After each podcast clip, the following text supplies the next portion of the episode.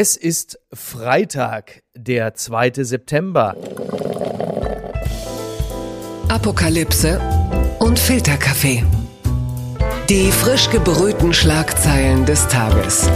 Mit Mickey Beisenherz. Einen wunderschönen Freitagmorgen und herzlich willkommen zu Apokalypse und Filterkaffee, das News Omelette. Und auch heute blicken wir ein wenig auf die Schlagzeilen und Meldungen des Tages. Was ist wichtig? Was ist von Gesprächswert? Worüber lohnt es sich zu reden? Und ich bin sehr happy, dass er bei uns zu Gast ist. Er war langjähriger Autor und Mitbegründer von Brand 1. Jetzt erfreut er uns äh, mit dem kostenlosen Newsletter Lottas New Management. Darin widmet er sich monatlich einem Transformationsthema. Zitat in kurzer, kompakter Form als Essay. Die erste Ausgabe befasst sich mit nachhaltiger Führung und das ist ja im Grunde genommen eine Steilvorlage für all das, was ich heute bespreche mit dem Journalisten und Autor Wolf Lotter. Guten Morgen. Schönen guten Morgen, Micky. Also nachdem äh, sich Hajo Schumacher bei Corbinian Frenzel in Studio 9 gestern schon erdreistete, darüber zu reden, müssen wir kurz auch darüber reden. Mhm. Fettes Brot, sie trennen sich nach 30 Jahren. Das kennt man in der Regel eigentlich immer nur so von der Elterngeneration, wenn sie sagen, Mama und Papa trennen sich. In dem Fall sagen sie, Papa und Papa trennen sich und fettes Brot hören auf. Ist das jetzt, das muss ich natürlich besorgt fragen, sind das schon die woken Irren, die jetzt auch noch Weizenmehlprodukte canceln wollen oder was ist das für eine Entwicklung, an deren Ende wir hier stehen? Also ich finde es immer schön, wenn Senioren im Unterhaltungsgeschäft wissen, wann es genug ist, um aufzuhören. Es ist ja, ja, auch schon so, dass die schon gut die 50 gerissen haben. Ja, ja. Und äh, was mit 27 nicht tot ist, steht ja mit 82 noch auf der Bühne. Das ist ja eines der Probleme heute. Ich habe vor kurzem Roger Daltrey gesehen in einem Video. Oh ja. Das sieht aus wie Eumel aus der Augsburger Puppenkiste. Also das hat mir, hat mir nicht so oh gut gefallen. Und ich finde das auch gut angekündigt. Also das ist gut, cool gemacht, dass man sagt, okay, jetzt ist September, nächstes Jahr machen wir den Laden dicht. Dann kommen natürlich wahrscheinlich wieder Zusammenführungskonzerte in zwei, drei Jahren. Vermutlich. Auch alles gut.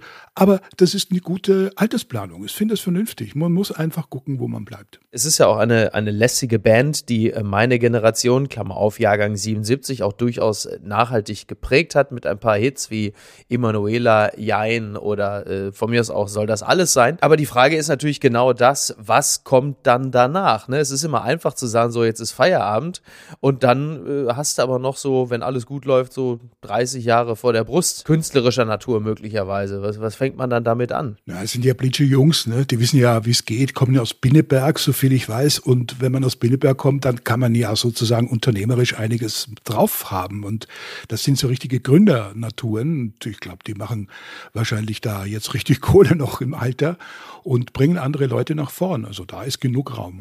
Die Schlagzeile des Tages könnte natürlich die Meldung sein, dass die UN-Menschenrechtskommissarin Michelle Bachelet ungefähr fünf Minuten bevor sie aus dem Amt geschieden ist, gesagt hat, ach übrigens, äh, äh China betreibt systematisch Folterung und Menschenrechtsverletzungen an den Uiguren, macht's gut, tschüss.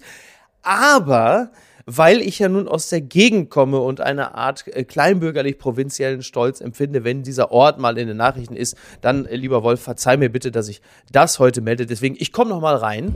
Die Schlagzeile des Tages. Kanzler Olaf Scholz feiert den Emscher-Umbau. Fantastisches Beispiel. Das meldet die Ruhrnachrichten als leuchtendes Beispiel für gelingende Transformation in Deutschland. Als Vorbildprojekt hat Bundeskanzler Olaf Scholz am Donnerstag an der Emscher in Castrop-Rauxel den Emscher-Umbau bezeichnet. Ja, das ist nicht nur für 500 geladene Gäste im Festzelt im Emscherland toll gewesen, sondern natürlich auch für mich, der ich aus Henrichenburg, also genau da, wo er gestanden hat, Super. komme. Also mein Elternhaus ist ungefähr 500 Meter entfernt von dem Ort, an dem der Bundeskanzler stand. Und jetzt kommt natürlich die Frage, schmutzige Flüsse, die plötzlich als sauber gelten sollten. Als er hörte, dass er dazu was sagen sollte, hat er erst gesagt, geht schon wieder um Cum-Ex. Ne? Also das ist ja, man weiß es ja nicht genau. Ja, ist ja eigentlich mal schön für Olaf Scholz, dass er bei so einem Termin dabei sein darf. Also ich finde das ja großartig im Grunde genommen. Auch dieses Renaturieren und auch dein lokalpatriotischer Stolz, das finde ich toll. Ich habe ja auch solche Anwandlungen, wenn ich von meiner kleinen Heimat was höre. Äh, alte Stahlregion in Österreich, da ist alles verfallen und wenn da mal was gemacht wird, ist man glücklich und froh. Aber Transformation, da weiß ich nicht so recht. Ne? Transformation heißt ja Verwandlung. Ja. Und Renaturierung ist zwar eine schöne Sache, aber es wäre ja auch ganz hübsch, wenn man sozusagen tatsächlich Transformation mal so verstehen würde, dass man einerseits eine schöne Natur hat, mit nicht vergisteten Flüssen und andererseits natürlich etwas ganz Hübsches macht, nämlich an die Leute denken, was die künftig dort machen sollen.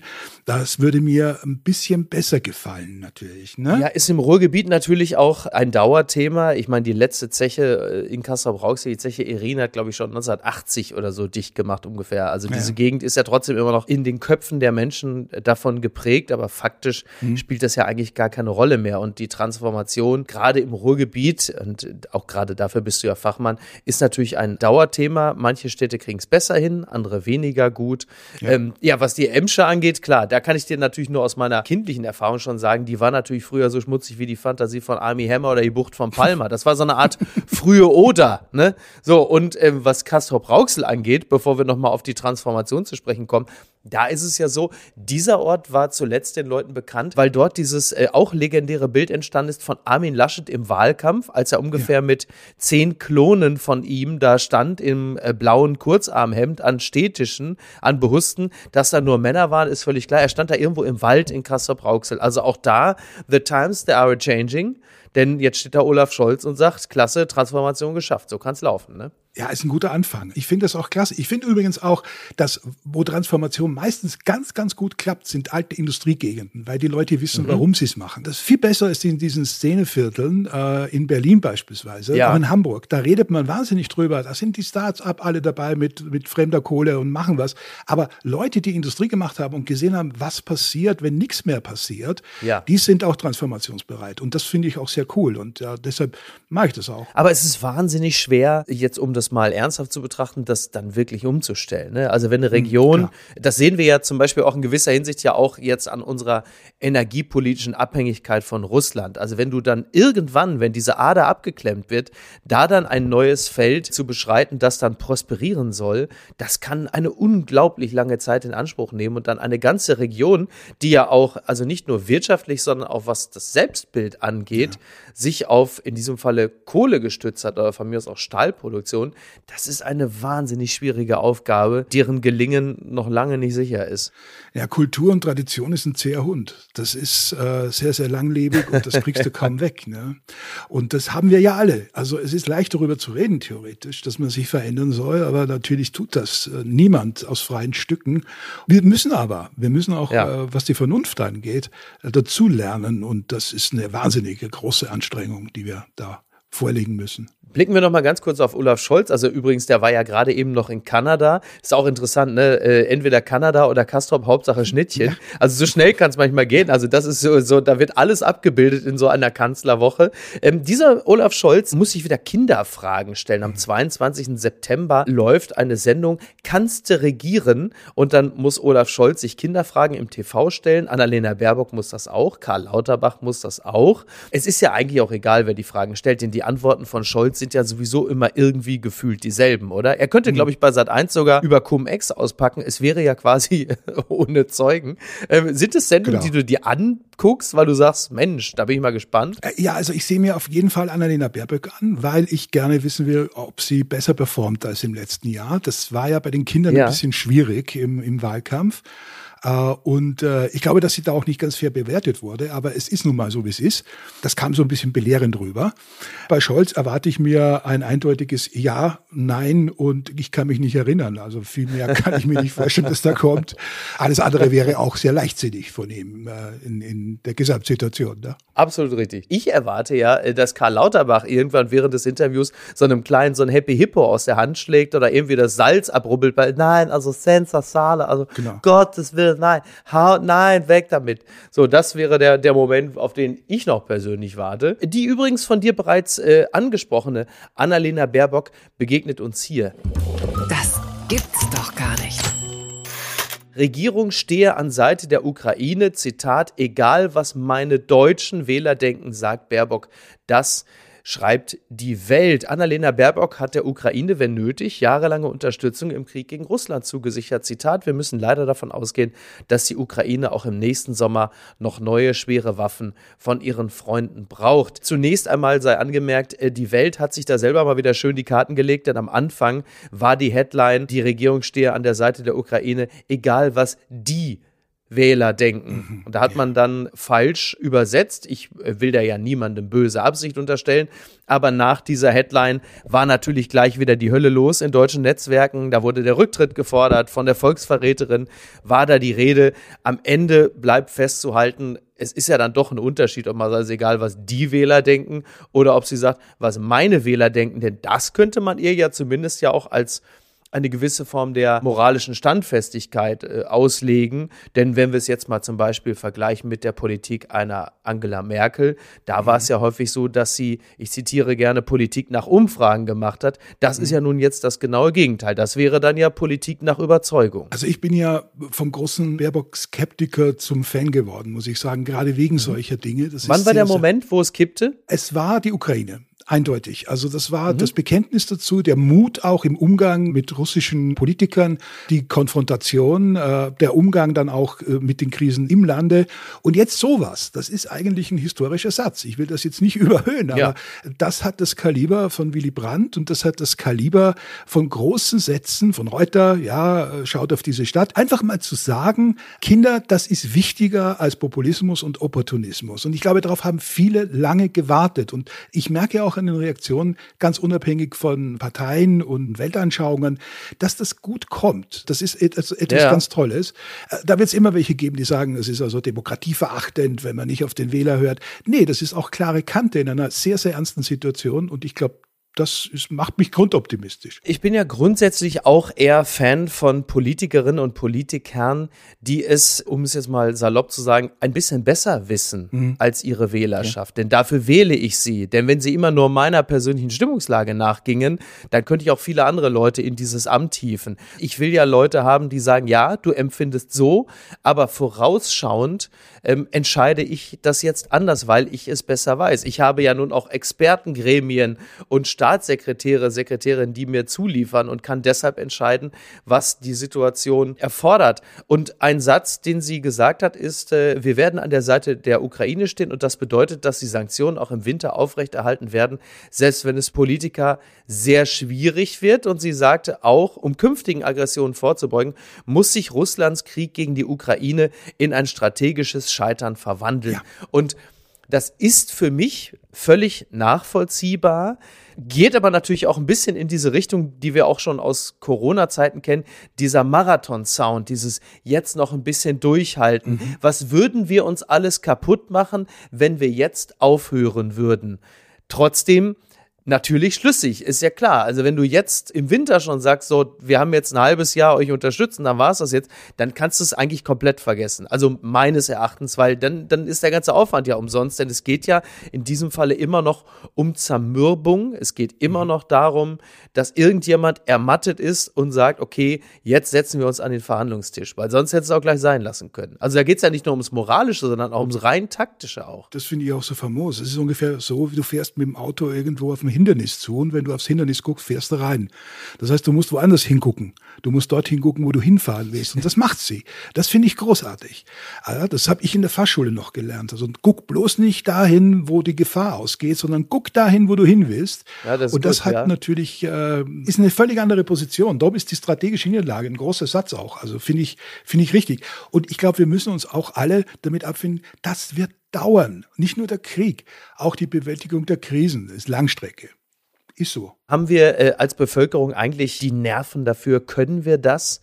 Das ist ja immer die große Frage. Ne? Also wann bröckelt es? Die Umfragen, die kennt man. Also da ist ja ungefähr die Hälfte der deutschen Bevölkerung, zumindest der Befragten, die sind gegen die schwere Waffenlieferung. Ich habe für all diese Dinge übrigens auch größtes Verständnis. Ich kann das total mhm, nachvollziehen, warum Menschen sagen, nee, möchte ich nicht. Das finde ich in der öffentlichen Debatte manchmal auch ein bisschen problematisch, dass der Absaugungsimpuls sehr schnell greift, wenn Menschen sagen, nee, ich fühle mich damit nicht wohl, ich hätte das mhm. gerne gerne nicht. Also ich meine, wir reden hier über eine existenzielle Bedrohung. Aber die Frage ist natürlich, wie lange ähm, hält diese Einheit und wie lange ist das, was Baerbock sagt, bei den Leuten so überzeugend, dass man sagt, ja, stimmt, gehen wir mit. Also, dass es natürlich Widerstände gibt, das ist gar keine Frage. Da bin ich ziemlich sicher. Aber ich glaube, dass äh, wenn man mal ganz klar macht durch solche Entscheidungen, durch solche Sätze, dass es äh, eine klare Linie gibt, dann erleichtert das auch denen, die einfach Angst haben, weil sie unterinformiert mhm. sind oder vielleicht auch falsch informiert sind, um was es hier eigentlich geht. Es geht tatsächlich, auch wenn das pathetisch klingt, um eine Auseinandersetzung zwischen Diktatur und Freiheit.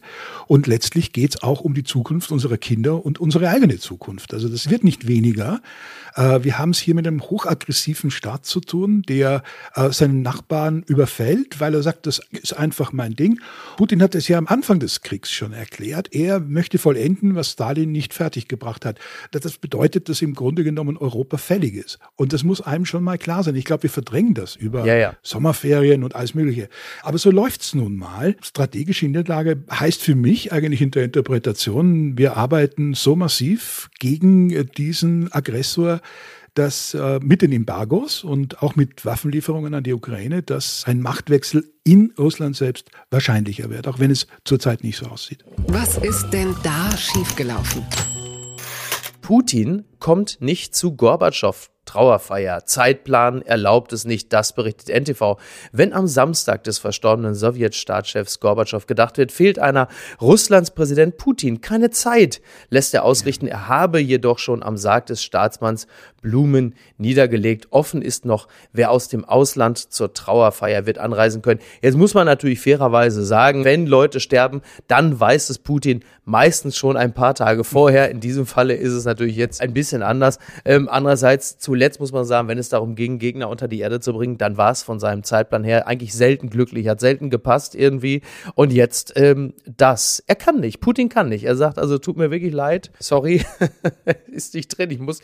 Wo geht's, glaube ich, hin? Warte, er sei auf Dienstreise nach Kaliningrad. Ist ja eigentlich ein Glück äh, sozusagen, auch, auch wenn es nicht mehr erlebt, dass Putin nicht zu seinem Begräbnis kommt. Ja. Auf diesem Friedhof, ich habe mir das mal angeguckt, liegen ja auch äh, anerkannte Künstler. Gogol liegt da, Schostakowitsch, der ja auch von Stalin Stalin verfolgt wurde.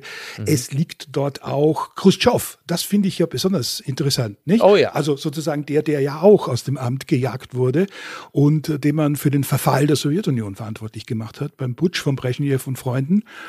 Insofern äh, ist es äh, eigentlich eine gute Gesellschaft, nicht nur weil seine Frau, seine verstorbene Frau da ist, sondern auch natürlich ohne Putin mhm. ist das ein Begräbnis, das würdig ist äh, für so einen großen Mann.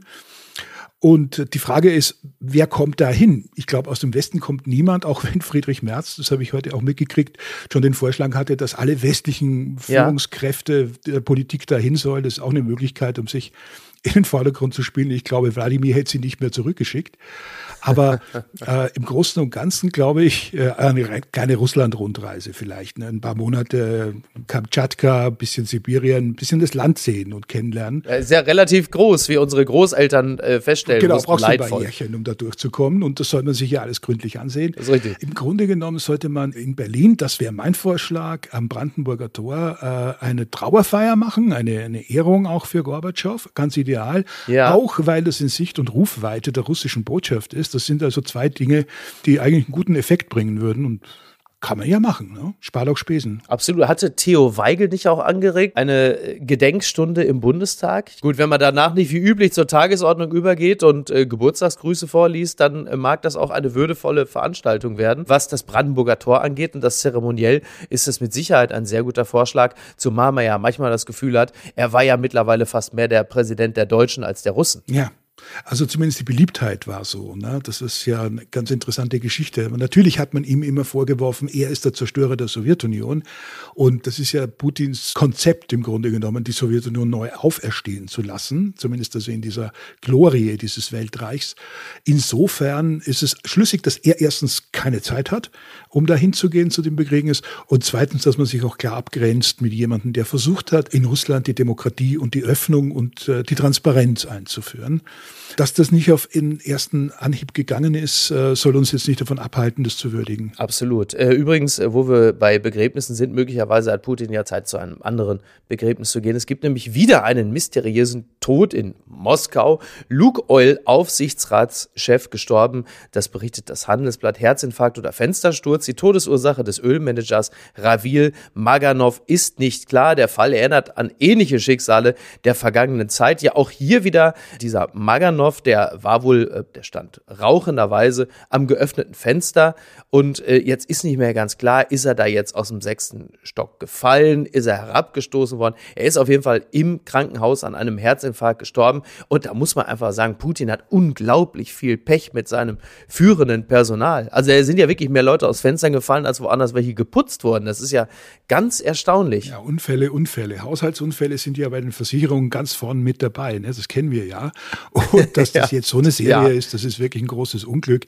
Aber äh, ich meine, auch darin spiegelt sich natürlich so ein bisschen der Zustand, dass also äh, viele ehemalige Getreue und Verbündete mhm. des großen Meisters abspringen, äh, im wahrsten Sinne des Wortes. Das hat natürlich ja. auch einen Vorteil, dass das Regime so nicht so stabil nicht ist, wie es tut. Ne? Also interessant, es gibt ja wirklich eine ganze Reihe, nennen wir es mal wohlwollt, mysteriöser äh, Tode. Unter anderem auch im Mai der Luke Oil Manager Alexander Subotin. Und der soll angeblich bei einer, ich zitiere, okkulten Behandlung gegen Alkoholsucht ums Leben gekommen sein. Und das habe ich noch nie gehört, dass ein Russe freiwillig versucht, irgendwie seine Alkoholsucht nee. zu bekämpfen. Also spätestens da muss man doch wirklich skeptisch werden und sagen, also hier stimmt doch was nicht. Wodka-Exorzismus ist äh, eine ganz rare Geschichte, glaube ich. Ja, also das kommt selten vor. Jetzt bis auf weiteres würde ich als äh, russischer Manager eigentlich nur noch äh, das Parterre aussuchen. Höher als bis zum zweiten Stock. Auf, flach halten, genau. So wie ich mit meinen Witzen. So sollte man die wohl immer schön flach halten, dann äh, macht man bis auf weiteres nichts falsch.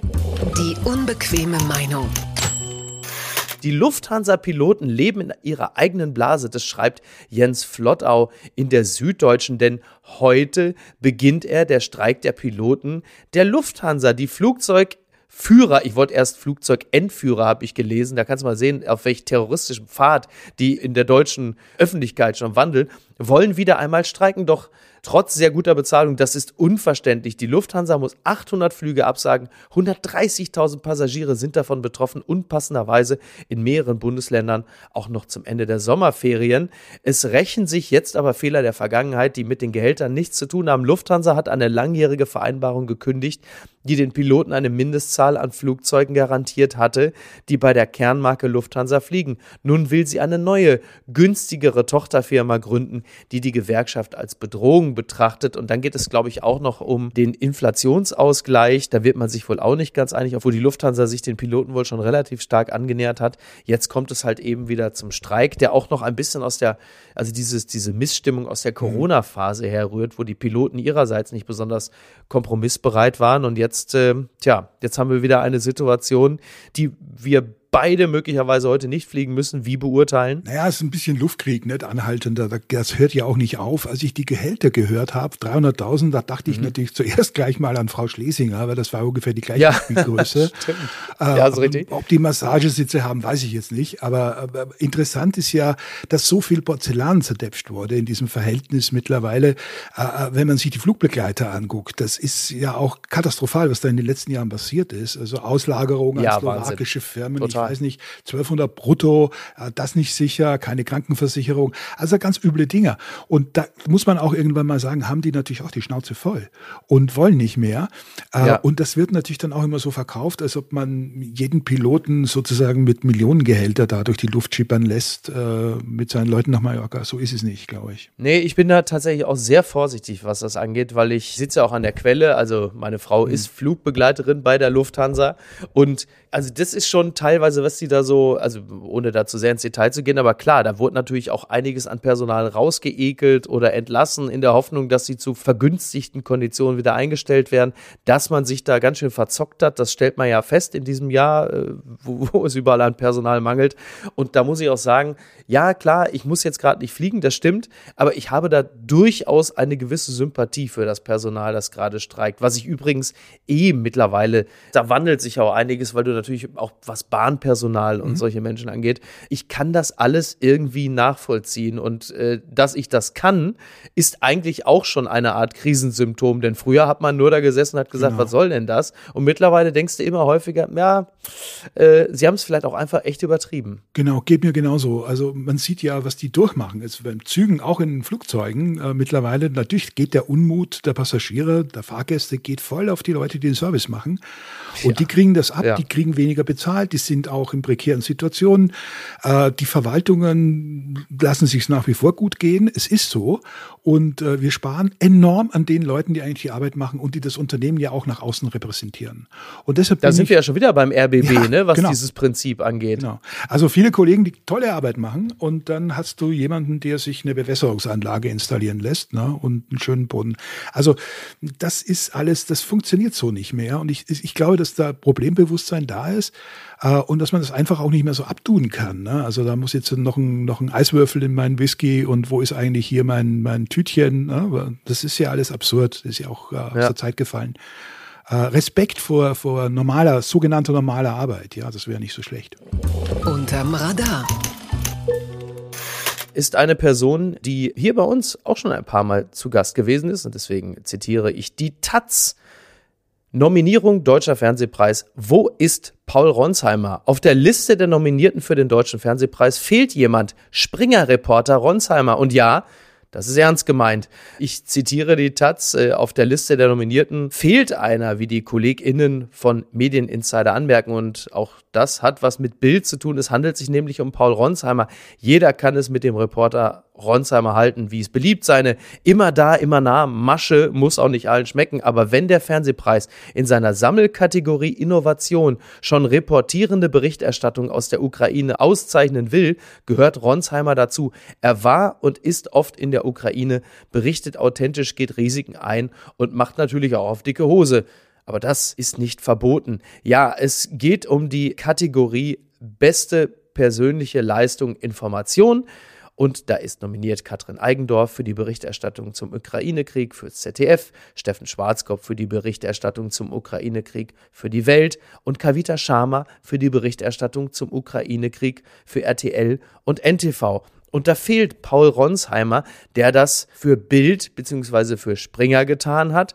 Man muss nicht Bild TV geguckt haben, um via Twitter hinreichend über den Zustand der Ukraine informiert worden sein. Und äh, das habe ich in erster Linie und ganz häufig auch über Paul Ronsheimer erfahren, der da fehlt. Und da liegt natürlich der Verdacht nahe, das liegt vor allen Dingen an seinem Arbeitgeber, sprich Springer, Schrägstrich, die Bild-Zeitung. Und wie empfinden wir dem jetzt gegenüber? Also ich sehe das ganz genauso. Ich habe mich sehr geärgert, dass ich seinen Namen nicht gesehen habe unter den Nominierten, weil ja ganz klar war, dass Ronsheimer der war, der äh, bei allem Respekt vor den Kolleginnen und Kollegen, die nominiert wurden und die haben gute Arbeit gemacht. Absolut, ja, total. Das muss man auch dazu sagen. Also, aber, aber das ist ja gerade mit auch Teil des Problems, indem man so äh, ignoriert, was seine Leistung ist, weil man Springer nicht leiden kann, was ich ja alles nachvollziehen kann. Total, absolut. Aber man kann es nicht machen. Es ist unanständig. Es ist unanständig, sozusagen Leistung, äh, die noch dazu klar öffentlich gemacht wurde, zu ignorieren und dann noch dazu zu sagen, naja, eigentlich geht es ja darum, äh, Springer einzusetzen auszuwischen. Und jetzt machen wir sozusagen äh, mhm. Paul Ronsheimer klein. Das ist eigentlich ein Zeichen genau. dafür, dass man auch die anderen klein macht, die Gewinner sein könnten und die sehr, sehr gut auf diese Stöckchen passen würden, finde ich. Äh, und dass man den Preis auch äh, lächerlich macht. Ich finde ja Journalistenpreise schon seit langem sehr, sehr fragwürdig und Medienpreise.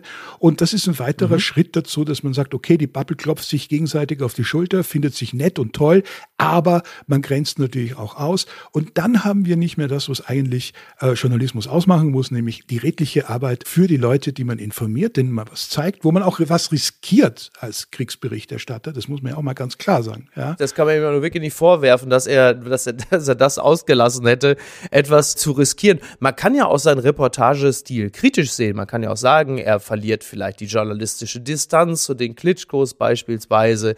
Er ist selber zu oft im Bild. Das sind ja alles stilistische Dinge, über die man diskutieren kann. Aber das kann man natürlich auch im Rahmen dessen tun, dass er überhaupt erst einmal nominiert worden ist. Denn was immer geschieht, ist, dass er vollumfänglich über die Situation vor Ort äh, berichtet und dort einiges riskiert. Ich zitiere gerne nochmal die Taz, doch wenn es um eine Auszeichnung für Ronsheimer geht, scheint Bild als Absender davor zu sein. Die sind igitt, wie überhaupt die Haltung zunimmt, so Patricia Schlesinger mäßig wieder degutant von der Springerpresse zu sprechen, mit diesem Hauch von erbrochenem im Mund. Ich schließe mich dieser Analyse ähm, an. Ich übrigens empfinde es als persönliche Freiheit, mich hier für einen Vertreter eines Mediums in die Bresche zu werfen, von dem ich mit Fug und Recht behaupten kann, dass ich es absolut beschissen finde. Also gerade ja. die Bildzeitung hat mich in den letzten Jahren genervt. Sie haben versucht, mich persönlich mehrfach zu beschitstormen. Sie haben Leute animiert, mich mhm. anzuzeigen und die Lockdown-Macher, äh, das ist auch wirklich lupenreine Hetze. Und hätten sie nicht die Post von Wagner, dort stünde teilweise gar kein interessanter Satz. Und trotzdem, und trotzdem ähm, würde ich mich vehement dafür einsetzen, dass Paul Ronsheimer zumindest nominiert wird. Denn auch an dieser Stelle muss man ja auch bis zu einem gewissen Grad, also ich will nicht sagen Kunst von Künstler trennen, aber zumindest vielleicht das Haus vom lyrischen beziehungsweise vom reportierenden ja. Ich. Und wenn es darum geht, dass man sagt, äh, Springer ist bar, Springer ist volksverhetzend, Springer hat teilweise fürchterliche Takes auf äh, Gesellschaft, da würde ich mich sogar anschließen. Aber dann würde ich zum Beispiel die Frage stellen, was ist denn in der Kategorie beste Kamerainformation, Dokumentation mit dem wirklich außerordentlich geschätzten Kollegen Christian von Brockhausen, der im Auftrage des RBB unterwegs gewesen ist. Das ist immerhin eine Anstalt, die kostet mich als Steuerzahler sehr viel Geld und da wurde auf wirklich schändliche Art und Weise Steuergeld verbraten. Was ist damit? Also das würde ich an der Stelle auch gerne wissen, wieso man an der Stelle sagt, ja, sicher, aber die sind ja ansonsten sehr ehrenhaft. Also also welche Grenze zieht man da? Es ist Heuchelei, es ist Scheinmoral, die da, die da herrscht und äh, das beschädigt ja auch das eigene Ansehen, in diesem Fall auch der Jury. Das finde ich auch äh, sehr, sehr kurzsichtig. Ich habe mir angeguckt, wer da drin ist in diesem Jahr, war auch erstaunt, dass man da auf so ein Resultat kommt. Aber es ist, wie es ist. Aber ich würde jetzt mal sagen, das ist wirklich alles andere als ein äh, gutes äh, Juryergebnis. Man kann auf Ronsheimer in dieser Frage einfach nicht verzichten. Und was man jetzt macht, und das das ist ja eigentlich das große Problem. Man produziert wieder einen Märtyrer, nämlich bei Springer. Also das ist ja das Hochinteressante. Söder und Lauterbach sind sich einig, vereint in der Sache. Ronsheimer eint Lauterbach und Söder. Das ist ja eigentlich Unglaublich, das nicht? Und ich fand das übrigens von, von, von Lauterbach ganz cool, dass es sofort in die Bresche gestiegen ist. Äh, ja. Von Sonja Mickig. Sehr, sehr gut. Wirklich gute Reaktion. Und das ist, glaube ich, auch Teil dieser Medienkrise, von der wir immer wieder reden, die unserem Publikum natürlich auch auf die Nerven geht geht, unseren, unseren äh, Total. Ja, ich sagen, ja. Die, die, machen hier einfach ihr geschlossenes Ding, die schließen Leute aus, obwohl offensichtlich ist, dass die gut sind. Und das wird ja schon seit vielen Jahren betrieben, ist ja nichts Neues. Und diese Bubbles werden immer kleiner und sie werden ja, auch immer unbedeutender. Das ist meine Hoffnung. Jedenfalls, das schadet dem Deutschen Fernsehpreis massiv glaube ich. Und ich glaube, wenn sich das nicht ändert, kann man den echt vergessen. Eines würde ich übrigens noch kurz anfügen wollen, weil ähm, es jetzt gerade so ein bisschen rumgeht, dass man sagt, dass auf Nachfrage sich herausgestellt hat, dass Bild äh, gar keinen Beitrag eingereicht hat. Das ist gar nicht vonnöten. Also die Jury kann ihrerseits jederzeit sagen, wir nominieren das, da muss nichts eingereicht werden.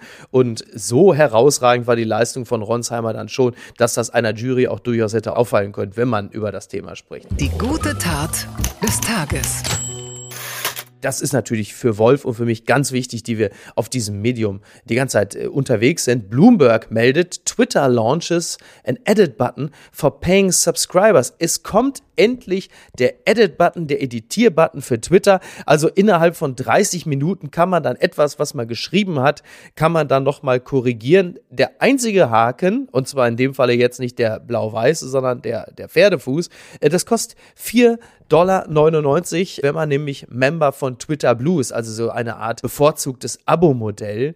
Wolf, du kennst es möglicherweise auch oder vielleicht auch nicht, weil du der Rechtschreibung mächtiger bist als ich, aber das ist ja das alte Problem. Man hat einen unglaublich genialen Gedanken formuliert, geschrieben, man hat da schon jetzt binnen kürzester Zeit 200 Faves eingesammelt und dann fällt dir ein, da ist ein fürchterlicher Rechtschreibfehler drin und dann kommt das Dilemma. Wie geht man dann vor? Ich habe mich zuerst gefreut, als ich das gehört habe, weil ich fand das ganz, ganz klasse weniger wegen der Rechtschreibung, die ich jetzt auch nicht so toll beherrsche. Da ist doch klasse für etwas impulsive Menschen wie mich, die dann so immer so ein bisschen am, an der Grenze zum Justiziablen sind in der Beurteilung mancher Meldungen da drin. ja. Ist es natürlich klasse, wenn du so 30 Minuten hast, wo du das überlegen kannst, ruft er jetzt den Anwalt an, äh, lohnt sich das? Komm, sag einfach, er ist ein feiner Kerl, alles okay. Ja, das ist doch. Äh, aber das Editieren, man kann aber dann, äh, ähnlich wie man das übrigens bei Facebook seit Jahren einfach umsonst machen mhm. kann, du kannst aber dann natürlich den editierten Weg nachverfolgen, ja. was ja auch richtig ja. ist. Du kannst natürlich nicht schreiben, irgendwie herrliches Wetter heute und 400 Leute sagen, äh, gefällt mir und danach schreibst du äh, Ausländer raus. Ja. Und dann hast du die 400 Leute, das wäre natürlich schwierig. Das geht so natürlich. Genau, oder umgekehrt. Ja. Die Justiziablen die Geschichte vorher und danach die Entschuldigung. Und dann ruft der Kerl schon seinen Anwalt an und wer zahlt denn? Ja. Also und, und dann kommt sozusagen die Entschuldigung. Also es gerät alles durcheinander. Äh, ich hätte mir das gut vorstellen können, wenn man das nicht nachverfolgen kann, dass man sozusagen so eine Minute hat oder eben diese 30 Minuten Gedenkminute, geh ein bisschen in dich, guck mal, sei für den Weltfrieden. Aber so bringt das ja nichts. Ne? Jetzt kommt natürlich nur noch die finale Frage, Wolf, ist das jetzt das entscheidende Kriterium, weshalb Elon Musk sagt, okay, jetzt kaufe ich Twitter doch? Ja, das kann ich mir durchaus vorstellen. Weil die 499, da macht ja Kleinvieh auch Mist. Und ich glaube, daran ist er durchaus interessiert. Ja, also dass da ein bisschen was geht, kann ich mir gut vorstellen. Sehr schön, sehr schön. Wolf, ich danke dir ganz herzlich. Wir haben es bereits hinter uns. Ich kann aber hier den Raum nicht verlassen, ohne mir von dir zumindest eine Aussage abzuholen, ob du denn nicht einfach auch demnächst mal wiederkommen möchtest. Oh, sehr gerne. Sehr gerne. Hat mir Spaß gemacht. Das würde mich sehr, sehr freuen. Kurze Frage, äh, mit welcher Form der Transformation beschäftigst du dich demnächst in deinem Newsletter? Also ich rede über Wettbewerb und über Konkurrenz demnächst in diesem Theater, über den wesentlichen Unterschied, weil ich glaube, dass es äh, da viele Missverständnisse gibt und äh, dass es da einen Unterschied gibt zwischen Hauen und Stechen und den anderen einfach abmurksen oder einen fairen Wettbewerb, wo man auch guckt, dass der andere vielleicht sogar konstruktiv mit einem arbeiten kann. Also ein Harmoniethema. Was uns wieder zurück zum Fernsehpreis bringt genau. und dem genau. Juryverhalten. Ich, ich danke dir ganz herzlich. Ich wünsche dir schon mal ein schönes Wochenende und lass es dir gut gehen. Und äh, übrigens nachträglich nochmal herzlichen Glückwunsch zum runden Geburtstag. Oh, ich weiß, der ist jetzt ziemlich genau einen Monat her, aber wenn er so rund ist. Du weißt ja mit deiner Zeit sehr viel anzufangen. Da können die Ex-Mitglieder von Fettes Brot sich also noch eine Menge von abschneiden. Oh, klasse. Vielen Dank, Micky. Schönes Wochenende. Danke. Tschüss. Dir auch. Tschüss, tschüss. Tschüss. Apokalypse und Filtercafé ist eine Studio Bummens Produktion mit freundlicher Unterstützung der Florida Entertainment. Redaktion Niki Hassania. Executive Producer Tobias Baukhage. Produktion Hanna Marahiel. Ton und Schnitt Lara Schneider. Neue Episoden gibt es immer montags, mittwochs, freitags und samstags. Überall, wo es Podcasts gibt. Stimme der Vernunft und unerreicht gute Sprecherin der Rubriken Bettina Rust.